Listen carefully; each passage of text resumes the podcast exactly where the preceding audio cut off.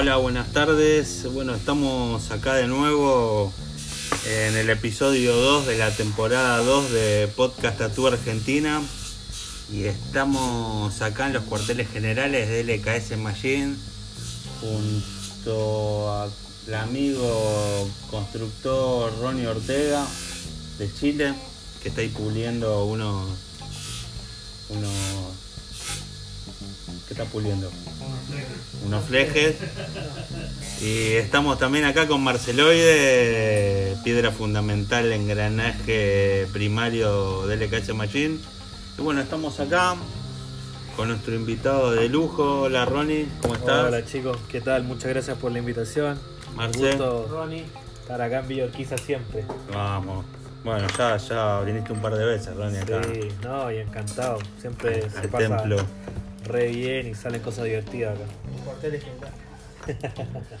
Este, bueno, Ronnie, ¿querés contarnos, no sé, cuánto hace que, que, que fabricás? ¿Cómo, ¿Cómo entraste al mundo del tatú? ¿Cómo, ¿Cómo te metiste? Y mm, cuando era muy joven, bueno, pequeño, ¿no? Adolescente por ahí a los 14, 14, 16, eh, muy ligado al, al hardcore. Y tuve la oportunidad de, mm, de entrar a, a un estudio de tatuaje como aprendiz. Y bueno, ahí aprendí a soldar agujas, a hacer stencil. ¿A qué edad, Ronnie? Y tenía 15 años. Eh, hacer agujas, hacer stencil, preparar la mesa, ver las máquinas por aquí encima. Nada muy profundo, ¿eh? No ¿Te hicieron llegué- pagar el derecho de piso? Sí. ¿Eh? Bien, ¿Sí? bien, bien. Claro, me tocó, me tocó Sí. esa parte. Y estuve Y- ahí más o menos un añito. Che, ¿y cómo? Y, y- y te arrepentís? ¿Te gustó? ¿No te gustó? Viste que, por ejemplo, tenemos diferentes este, opiniones. No sé, en el podcast anterior, el Iván decía que, que- que no le gustaba esos pibes que mulean a los, a los aprendices. Yo creo que. Creo que honestamente. No sé si mulear el aprendiz es la, la clave, ¿eh? pero. Pero sí la persona que, que quiere aprender y dedicarse tiene que tomar un aprendizaje. Y por ahí nadie acá es pedagogo, entonces las formas ortodoxas medios que no sé si alguien las conocerá.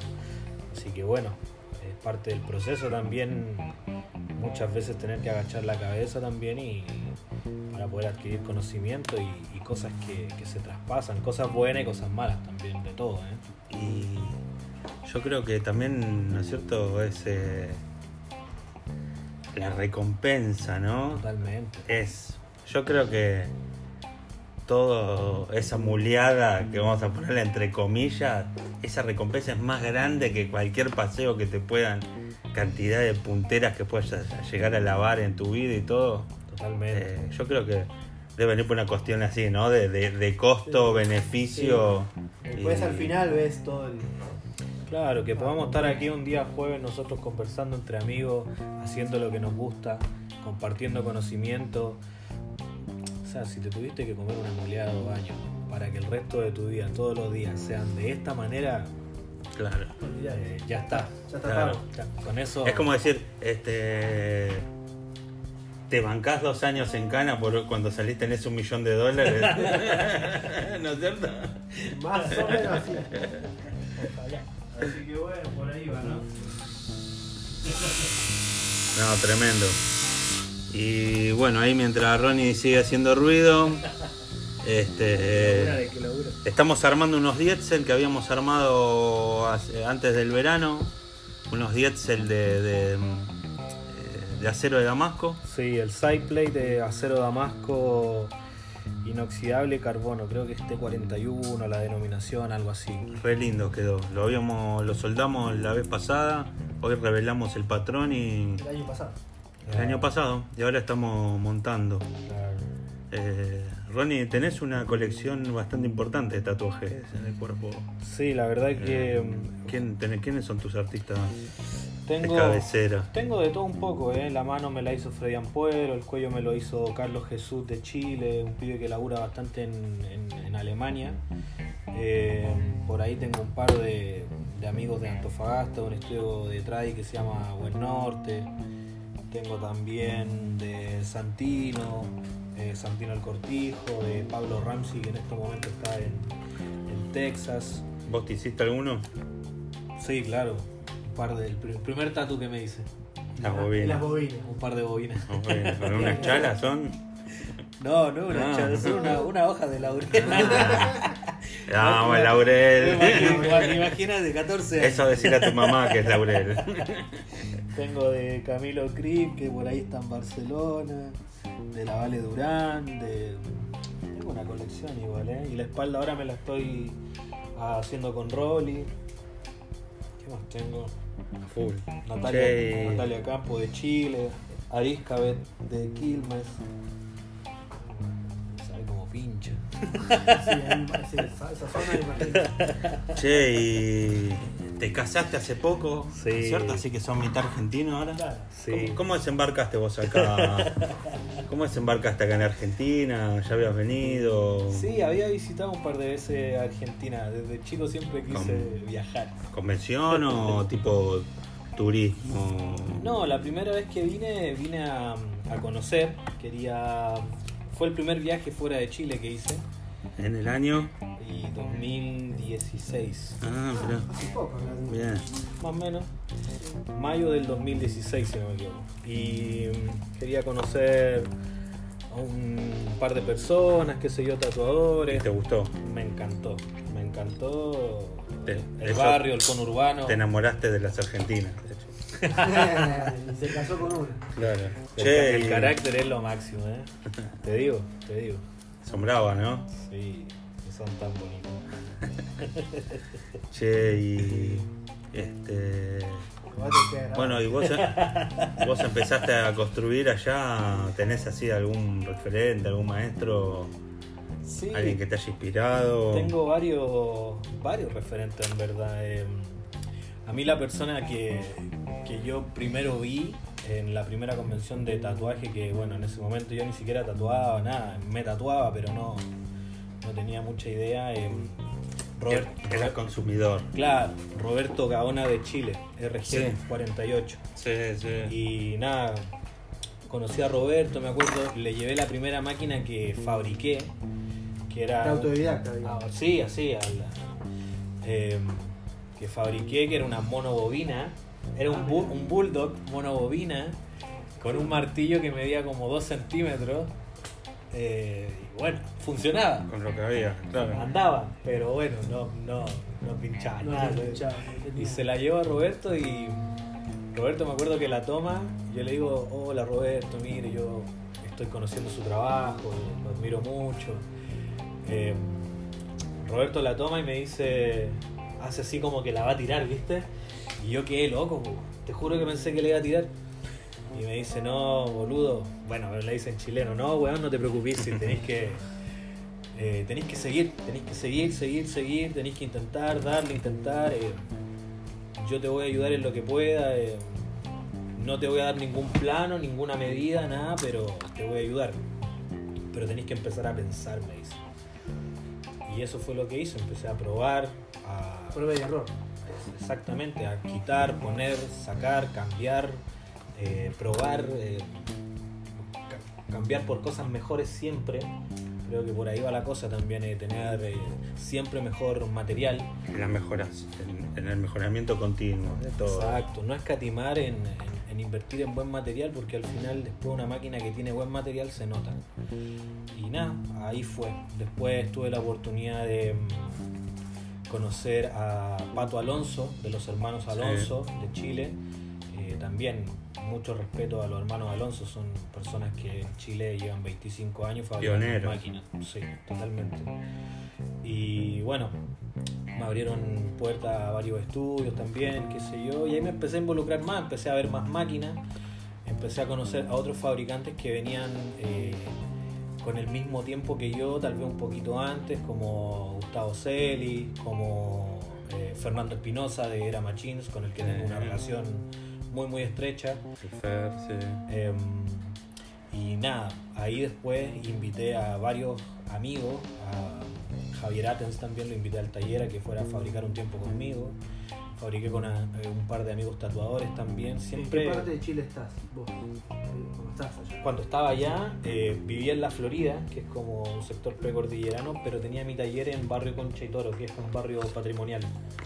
¿Pero naciste ahí? ¿Naciste ahí? No, no, yo nací en Pudahuel, ahí en el barrio nací, en Los Copihue.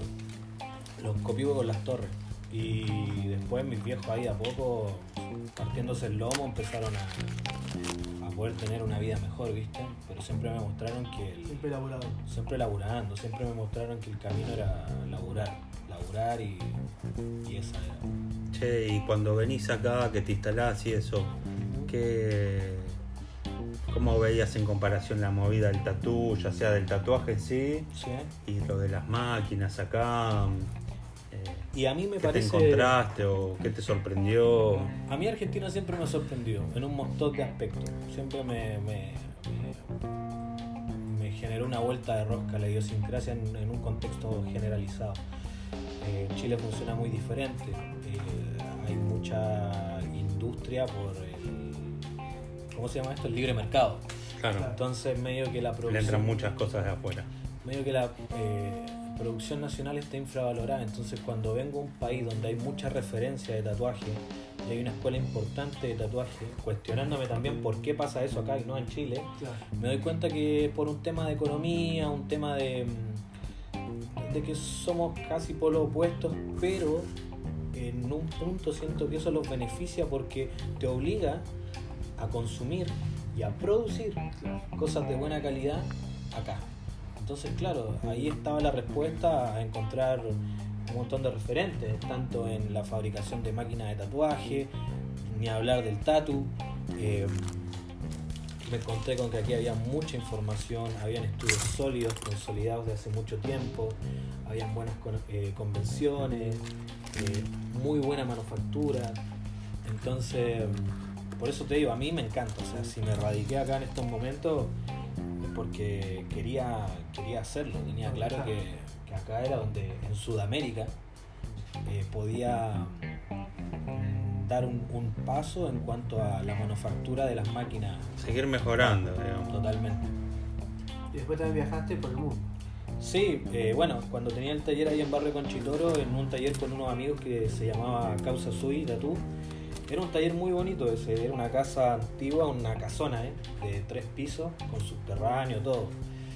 Y ahí habían 10 Estu- ¿Estudio y taller era? estudio y taller. En la, parte, en la planta de arriba estaba Diamante, Bastián Clack, eh, Esteban Letelier, eh, Catalina Tatú, eh, Luis Feliu, Natalia Campos, Jennifer Faunde, Una banda, Nicolás Delgado. Todos esos Más, más, una casona, me imagino. Todos esos tatuajes. Nicolás Delgado. Y encima estaba con nosotros Hamukan Streetwear, que es un amigo que hace serigrafía zarpada en Chile. Y yo tenía el taller abajo. Ahí tenía mi taller. Entonces era un- una constante retroalimentación de información, de tatuaje, de... Sí, ¿no? de che, mirá, Intercambio- probá esto, ¿por qué no? de- Totalmente, los pibes bajaban a tomar mate, yo subía a ver lo que estaban haciendo, que probaba esto, que cambia esto, que... Y bueno, llegó un momento en que nos fuimos a una convención en Bolivia, Santa Cruz de la Sierra, una que organizaba el dólar en ese momento. Nos fuimos ahí como estudio y la mejor, nos fue re bien a todos. Y yo cuando regreso a Chile, eh, decido... Volviste con la idea cambiada. digamos. Sí, sí, ahí como que quedé corriendo. Necesitaba salir de, de Aire, aire nuevo. Sí, para- sí, para respirar, renovar sí, totalmente. Necesitaba salir de Chile y, y ahí me compré un pasaje a México y guardé el taller eh, y me fui a México. Me invitaron como expositor de representando a Chile en la primera convención de fabricantes de máquinas que se hace en Ah, Latinoamérica, acuerdo, sí, en que la de Monterrey, Que hubo una. que me invitó José Briones.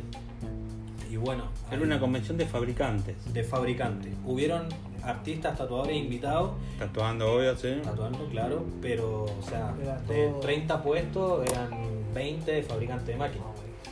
Así Todos que compartiendo información. todo, eh, todo mucho respeto, eh, probando tus máquinas. Te fuiste solito. Vos, Yo me fui solo. digamos, de Chile, vos solo. Sí, allá llegué al estudio de un amigo, o sea, perdón, a la casa de un amigo, eh, otro fabricante allá que se llama Warner. Warner's Warners. Sí. Y él está en Tejupilco de Hidalgo, ahí cerca de Guerrero. Y el chabón, una masa, me recibió en su casa, me abrió las puertas de su taller. eh, nos levantamos, comíamos, trabajábamos todo el día. Y así estuvimos Fabricar todo el día. todo el día. Producción. Tres, semanas. Está buenísimo, eso es como tipo. Te, te empachás, ¿no? De. Sí, imagínate ahí intercambiando información de cómo tatúa la gente en México a grandes rasgos y vais con una visión de cómo tatúa la gente en Chile, lo que tenéis que ofrecer en Chile y llegáis a México y, y te cambian un poco y llegáis a Argentina y te cambian un poco y siempre vas, vas mutando en eso, ¿no? Y bueno, después llegó Nicolás Delgado, que un amigo que, bueno, estaba en el Causa y se fue a Europa a hacer una gira. Nos juntamos en México y ahí empezamos a recorrer México juntos. Llegamos al estudio de North Tattoo, ahí en Ciudad de México, eh, donde está Helio García, Willy Pacheco, el Moy, y ahora los pibes abrieron un estudio nuevo en el barrio Roma que se llama True Warriors. Eso sería DF. DF, Ciudad de México, barrio Roma. Eh, pasamos a ver también a Lax Tayakal No Chipa, que es el chabón que organiza la L- LDP de piercing y modificaciones, y también nos abrió las puertas del estudio, chabón gigante. Eh, después de eso también recorrí otras ciudades, me invitaron a un par de convenciones. Y nada, la gente en México re agradable. También pasamos por un estudio de unos amigos que hacen Blackboard allá que se llaman los Secret Spot, que es el estudio del Muta. Una masa, los pibes, una masa. Yo me, me, me- me traigo unos recuerdos de México increíbles, increíbles. Y bueno, después de, de también poder turistear y Sí, conocer obvio, lo que son las pirámides, la cultura y todo el tema. Y después de México, eh, me fue tan bien, tan bien, que quería seguir. no quería No te volviste a No, Chile. no quería volver a Chile. Ya vení con una adrenalina y, ahí saltaste a Estados Unidos. Ahí me fui a Estados Unidos. Ahí, por aquí, por allá, gracias a un amigo en ese momento que teníamos mucha cercanía, eh, eh, hicimos el contacto y llegamos donde Setsy Ferry, al taller de Set. Y nada, eh, laburando casi tres semanas todos los días con él, eh, aprendiendo, mirando. Absorbiste todo, Y montón de cosas. lo que más pude, creo que hasta el día de hoy sigo digiriendo cosas que en su momento no las supe leer. Te va haciendo la ficha ahora de cosas. Claro. Está Eh, bueno, está bueno. Bueno, la latina nace de ahí. La latina fue prototipos que yo venía cocinando en Chile, me llevo estos planos a México, los sigo, Venías carburándolo. claro, los sigo ahí manejando, carburando en México y cuando llego a Estados Unidos se los presento y me dice, hácelo. Lo hago, fabrico cinco prototipos. Te, te apro- te dio aprobación, te aprobó. Claro, fabriqué cinco prototipos. uno ¿Habla- solo. ¿Hablas inglés? Y me defiendo algo. ¿Cuál es el huevón? Eh, big, big egg. Set, big egg. Y bueno, pero buen tipo, buena onda. No, copadísimo, Bien, copadísimo el chabón. También lo mismo, nos abrió las puertas de su taller, conocimos a toda su familia, el chabón nos invitó a cenar un par de veces. Fuimos a ver a Cromax juntos. Mirá qué bueno. Ah, No, bueno, nada bien. más. Nada más. Y nada, después Bueno, de eso. te pegaste una girita, o sea, tuviste Sí. varios, digamos, este, visiones diferentes, ¿no? Claro, de sí. la industria. Sí, totalmente. Y acá los argentinos, ¿qué, qué, qué, qué ves de diferente? ¿En qué, ¿En qué se diferencian, por ejemplo, desde tu punto de vista? ¿Usan igual las máquinas que, en otros países? ¿Cómo? No, como te comentaba en antes, eso fue lo bueno de haber eh, girado. De haber girado también por Europa, eh, un par de convenciones, ahí también, convenciones en Nueva York, eh, en Inglaterra, en la Tattoo London.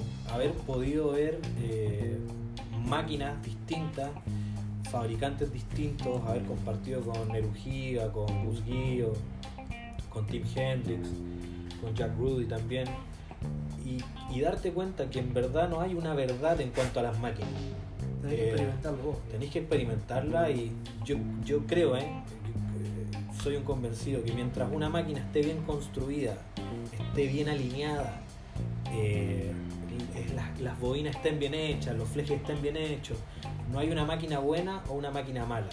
Simplemente hay diferentes percepciones de eh, la máquina como herramienta y todos los fabricantes tenemos diferentes percepciones de la máquina como herramienta y funcionamiento y hay que encontrar la tuya. Eh, tenés que volverte un uno, va, uno va cambiando la, también la forma de tatuar porque va, va evolucionando también. Claro, y y va ahí- probando. y por ahí porque la única forma de aprender es probar siempre algo diferente. Si no, Y por ahí también eh, puede que haya una máquina que te llegó a las manos y está perfecta. Y puede que haya máquinas que te llegaron a las manos y tenés que acostumbrarte. Y hay otras que simplemente en este momento no te sirven, pero a lo mejor en 10 años más la vas a tomar de vuelta y vas a decir, ¿cómo no, cómo no, cómo no funcionó antes? Creo que eso pasa, que en Chile, en Argentina, en Bolivia, en México, en Estados Unidos, todos Todo fabrican diferente. Loco, che, y, y pudiste, además de Setsy Ferry, pudiste trabajar así con otros en el sentido de fabricar algunas máquinas. Sí, eh, bueno, laburé con, con HM el año 2019. Estuve viviendo en Madrid cinco meses y ahí fabricamos una tanda de máquinas Custom, ¿no? custom, sí, con unas prensas ahí móviles, aprovechando toda la tecnología que tienen en, en su taller. Ah, Eso es buenísimo. o sea, Sí, ya todo lo que, no, lo que no tenés ahí en tu casa, digamos. Totalmente, y Sí. todo, todo de lujo, ¿eh? Todo bañado en oro, en plata, así, tipo Buenísimo. No, increíble. Román una masa, los chicos del taller me, me recibieron súper bien. Madrid una ciudad increíble y, y nada, después tuvimos la posibilidad de presentar esas máquinas y, de venderlas también todo el tema en Nueva York, en Ciudad de México y después me invitaron a la Tattoo London. Y ahí participé y en el stand tuve la posibilidad de compartir con Eru Giga y con Gus Guido, que eran parte del staff ahí de HM en ese momento. Claro, claro. Pero terminaste acá, en Argentina, ¿qué te pasó en el medio? Qué mala suerte. No, no es mala suerte, ¿Cómo, al contrario. cómo fue? Se te venció el pasaporte y no te pudiste quedar en Estados Unidos. No tengo la suerte de tener pasaporte europeo como, como alguna acá, pero Te, bueno, te- te deportaron. me deportaron por negro. igual te alejó la pandemia. A lo último. No, vine acá y bueno, ahí hicimos un par de máquinas con Lucas. Eh, nada, la mejor, la mejor. Yo estoy re agradecido de Argentina. Posta, eh, posta que lo digo. Me encanta ir acá. Me encanta ir en el conurbano. Nada, aguante. Estás en Quilmes, ¿no? En Quilmes Centro. Quilmes. ahí. Claro. Con los, Viene del gueto. Claro. con los pibes del San Francisco, Tatú ahí. Está Maldón, está el Preto. eh, está, bueno, mi esposa Arisca. Y todos los pibes haciendo try a full. ¿Tu esposa la tuya? Sí. Ah, mira. No, no, Sí, hace un try como neoyorquino. no, sí. no sabía. Pero sabía que era argentina, pero no sabía que. Sí, después ve el, ve el laburo de ella. Y nada, sí, viste, haciendo, haciendo de todo un poco, haciendo de todo un poco, pero siempre viajando por, por estudiar, por conseguir más información, por poder... Tratar de eh, absorber conocimiento. Sí, eso, sí. eso es lo, lo bueno. Sí, sí, sí, sí. Eso, eso me pasa a mí también cuando yo vengo acá, venís vos, vienen diferentes invitados de Lucas. Ajá. Me pasa lo mismo. Sí, es que está bueno compartir. Está bueno compartir, eh, modificar eh, las perspectivas, ampliar un poco más. Creo que esa es la onda. Y siempre, siempre está bueno, o sea, cuando uno está receptivo, ¿no? Aprender más, este, siempre ves que el otro tiene truquito, ¿viste? Como hablábamos recién, cada uno cómo corta los flejes. Claro. Tiene sus tips, sus, Sí. sus. O qué le gusta a uno y qué le gusta a otro, ¿viste? No sé, tus máquinas son como eh, re fancy, ¿no? Decíamos, ¿eh? Me encanta eso. Eh, Me gusta que sean como un pedazo de fierro viejo o que sean oro, Claro. así. Nada, término medio. O sea, Por ahí, no sé, pero bueno. Capaz que después cambio también. Pero ahora me gusta así. che, y, muy prolijo el laburo tuyo. Muchas gracias, Muy muchas bueno. gracias. eh, ¿tenés así un top 5 de constructores o, O, o de máquina. o de claro, de, de máquina, de constructor? Por ahí te gustan las máquinas, ¿no? Pero no conoces al constructor, Claro. solo las Claro, máquinas. Claro. Y para mí. Ahora a- a- a lo- Ojo lo que decís. Sí, eh, estamos atentos. Esto se escucha, no se viste las estadísticas. Estamos los podcasts, 20 países. eh, Así que. Atento. Uf, a ver. Acá te paso un machete. eh, ¿Solo fabricantes de máquinas o fabricantes del- de la industria? No, fabricantes de máquinas. Son por ahí. Bueno, bueno, bueno, unos bonus track por ahí. Claro. Bueno, para mí, eh, fabricantes modernos o, viejos de todo. No, general. Bueno, los clásicos nos gustan todos. Sí. ¿no? Sí, no entran entonces. Eh, bueno, para mí el, el- el primero ahí es Seth. Seth para mí es como un referente. El chabón creo que es muy inteligente, eh, trata de buscar lo viejo, lo vuelve moderno. Aparte que laburaste con él y como que sabés, digamos, labura, todo. Sí, ¿Cuáles los secretitos? Como Cuando por ahí vemos de afuera o tenemos la máquina en la mano. ¿Sabes lo que me gusta del chabón? Que fue lo que me voló la cabeza, de que siento que el chabón con pocas herramientas hace que una máquina se vea mucho. El chabón, o sea, el chabón trabaja con sierra. trabaja con- no- no- ahora hace dos meses se compró un torno. Estoy hablando de su taller en particular, Sí, no sí, de sí, Work sí, for sí. Silence, Sí, sí, su sí, taller. el taller de. Entonces eso me, me vuela la cabeza, Sí, que creo sí, que el ese chabón tipo de cosas está bueno. aprovecha mucho los recursos, lo veo muy inteligente. Después por ahí, eh, ahí entran todos mis amigos.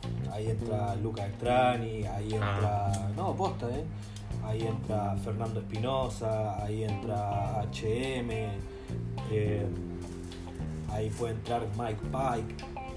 Y ya después eh, entran para mí en, en- una tercera fase la gente que mecaniza y que es muy inteligente también. Eh, como ponerle, no sé, Destroy Troy. Creo que el chabón.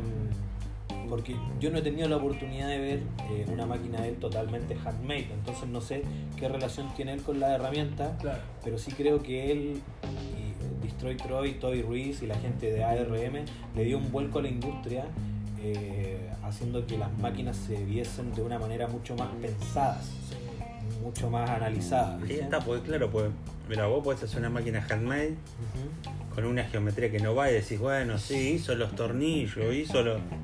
Pero no hay estudio de geometría, Claro. sin embargo, ya sabiendo de geometría, este, Es mucho más fácil resolver lo otro. claro, Así que creo que va por ahí. Y ya después como bonus track eh, te nombraría, no sé, a la gente de, de Hardcraft en Barcelona, que son los pibes que hacen fuentes de poder eh, totalmente handmade, porque he visto fuentes de poder a- a- en el mercado que son, son placas chinas y, y bueno, muy adornadas y todo, pero son fuentes que no, una linda cajita nada más. Claro, pero los pibes de Hardcraft tuve la oportunidad de, de, de- de- de trabajar con ellos. Ellos tienen máquinas mías en Barcelona, de conversar siempre con ellos. Tenemos la mejor y, y- y veo el laburo de ellos, de cómo lo llevan y cómo lo profesionalizaron tanto, bueno. que de verdad que lo encuentro increíble. Lo encuentro increíble. Ni hablar también de Jimmy Whitlock de Lucky Supply. eh, creo que es un chabón también muy inteligente. Y por ahí va, ¿eh? Por ahí va, creo. Por ahí va. ¿Cómo ves el futuro de las máquinas eh, en general de tatuar? Viste que bueno, ahora hay mucho pen, máquinas también así, Quiero cartucho pensar- y eso. Quiero pensar, quiero pensar, ¿eh? Quiero, quiero romantizar que ojalá las máquinas vuelvan a, De bobinas. a las bobinas, siempre, siempre. Para mí es algo que una vez me dijo Lucas, lo clásico nunca muere. Totalmente. Es como que me pongáis, hablábamos delante, ponme un Mustang del 69 Me acabamos o, o ponme un Mustang del 2020. ¿Con ¿Sabes cuál que te yo, quedas? yo creo que ya se están revalorando más porque en una época tan digital, tan de rapidez de todo hecho ya, lo hecho a mano toma un valor más todavía Por ejemplo, artístico, ¿no es cierto? Más de una herramienta, es como una pieza también como artística. Yo Sí. tomo, por ejemplo, la que acaban de hacer hoy los chicos, eh, lo veo como una pieza de colección. Totalmente. ¿eh? O sea, Claro. más allá que es una fusión de ustedes dos, lo veo como una pieza de colección y obviamente herramienta. ¿no? Claro. Para mí las máquinas de tatu tienen alma. Eh, porque el tatu en sí cuando se quiere hacer con pasión, estés aprendiendo, lleves 30 años en el oficio, como lo quieras llamar, eh, eh, tiene alma, le estáis dando lo mejor que podéis dar en el momento. Yo lo veo prometedor el futuro de, eh, de las máquinas, digamos, como pieza. Por ahí nosotros somos, como así, medio románticos románticos. y lo vemos desde otra forma, Claro. ¿viste? Eh, pero, pero creo que va para adelante. Hay Sí. mejoras de materiales y cosas. y- Sí, Y hay que ser- mejorando más Hay también. que seguir, hay que seguir, si es lo que sabemos hacer. Hay que aprovechar todos los recursos posibles también. Totalmente. Me acuerdo cuando eh, cuando estaba empezando a tatuar, viste, había gente que era más hábil con el Photoshop y decían, no, eso no es dibujar, porque hace Photoshop, todo, ¿te acordás? Se indignaban, ¿no? tipo alguno. Yo creo que hasta de envidia porque se sabía usar el Photoshop Claro, y no. uno no, pero y ahora todo el mundo, eh, prácticamente el 80% usa iPad para diseñar y, y, viste, y- Bueno, y hay que pensar también, ¿eh? ¿Cómo, ¿Cómo será? Porque capaz que por ahí los viejos en los años 50, si hubiesen tenido la paleta de colores que hoy día tenemos, la cantidad de máquinas en el mercado que tenemos, las herramientas gráficas que hoy día los pibes tienen, capaz que también lo hubiesen ocupado, ¿por qué no? Eso Obvio. nunca lo vamos a Sí, saber. sí, Ya, desde el solo hecho de, de adaptar eh, un artefacto que se usa para un fin y modificarlo para usar otro fin, ya es algo como que estás aprovechando Claro, el recurso. el recurso. Este. Ronnie, ¿dónde te puede encontrar la gente si quiere ver tu trabajo, Y- comprarte una máquina? Instagram. Siempre por Instagram, manejo esa red, trato de responder siempre, estar ahí vigente, conectado. ¿Querés decirlo? Sí, claro, es Ronnie Ortega guion bajo MFG. Muy bien. Eh, Ronnie ¿Haces con- envíos al exterior también? Sí, sí, envíos al interior del país, acá en Argentina, y al exterior todo por FedEx.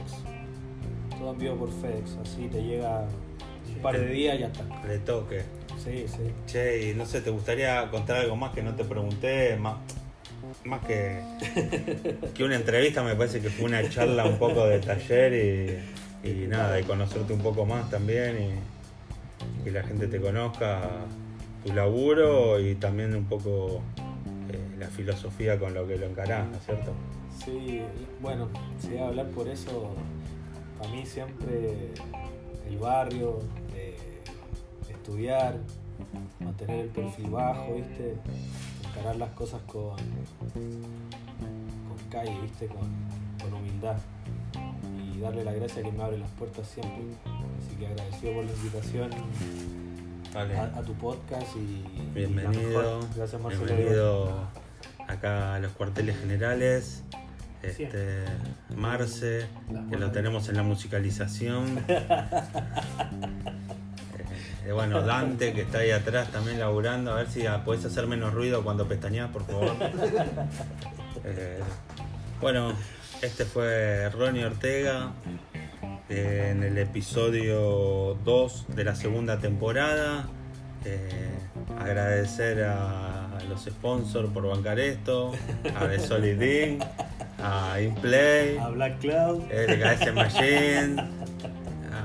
Así que bueno, y a toda la gente que escucha, que, que está re buenísimo, que me mandan mensajes como para, para decirme que, que les re gustó, que lo comparten o que se sintieron identificados o por ahí sentirse un poco más cerca con, con tatuador o ver a alguien que también, porque es muy loco el mundo del tatuaje, ¿no? Porque, o sea, para nosotros que es nuestra vida, todo, eh, que tiene toda una magia y un misticismo y todo, el- otras personas no lo ven con la Claro. misma pasión que lo vemos nosotros. Entonces, este, nada, gente que se siente identificada esa con la misma locura que tiene uno. Me da las maquinitas. Y, y bueno, nada, y que, que si lo quieren compartir, mejor así Sí, llegamos a, a todos lados.